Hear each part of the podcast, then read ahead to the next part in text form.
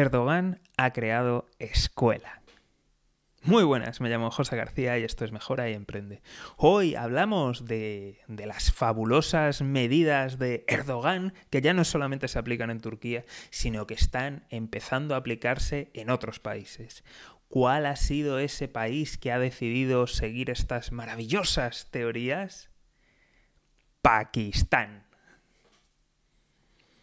Veréis, eh, creo que os acordáis de la última idea feliz de, Turquía y es que quería, en fin, el oro de sus ciudadanos y aún no tenía claro cómo le iba a meter mano a eso. Pues bien, otro país ha decidido seguir la misma senda y el mismo rumbo y ese es Pakistán, para desgracia de sus ciudadanos. Y es que veréis, eh, ellos muy listos han pensado, oye, nuestros ciudadanos suelen tener mucho oro.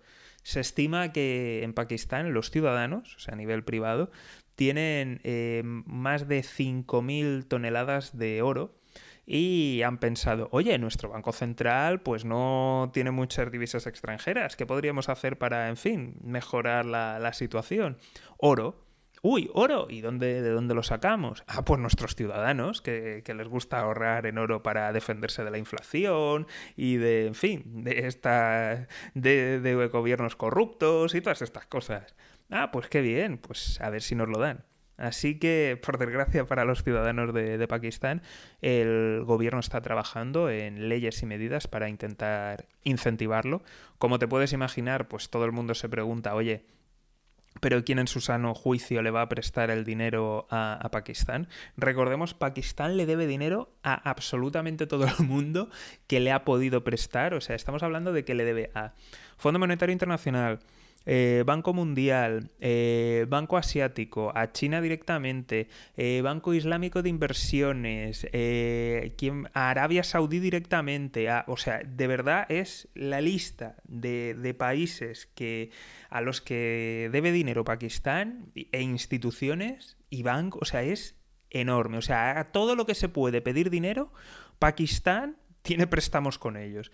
Entonces, imagínate los ciudadanos la confianza que tienen para prestar.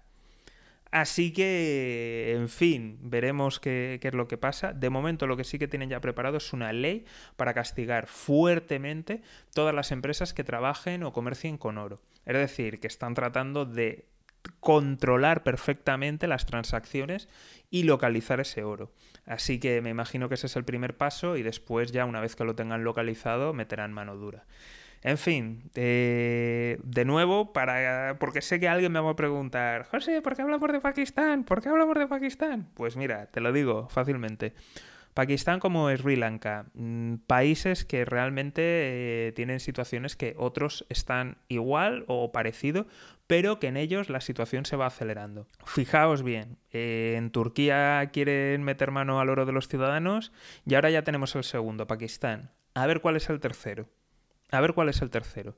Y esto al final son medidas desesperadas de, de crisis muy gordas, de, de desesperación y, y de balances comerciales completamente desequilibrados y que realmente necesitan ajustes muy fuertes, pero buscan las salidas de idea feliz y sobre todo si paga otro, mejor aún. Como siempre, si no os queréis perder nada, ya sabéis, seguimiento, suscripción y lo más importante de todo es que te unas al escuadrón de notificaciones. Nos vemos aquí en Mejora y Emprende. Un saludo y toda la suerte del mundo.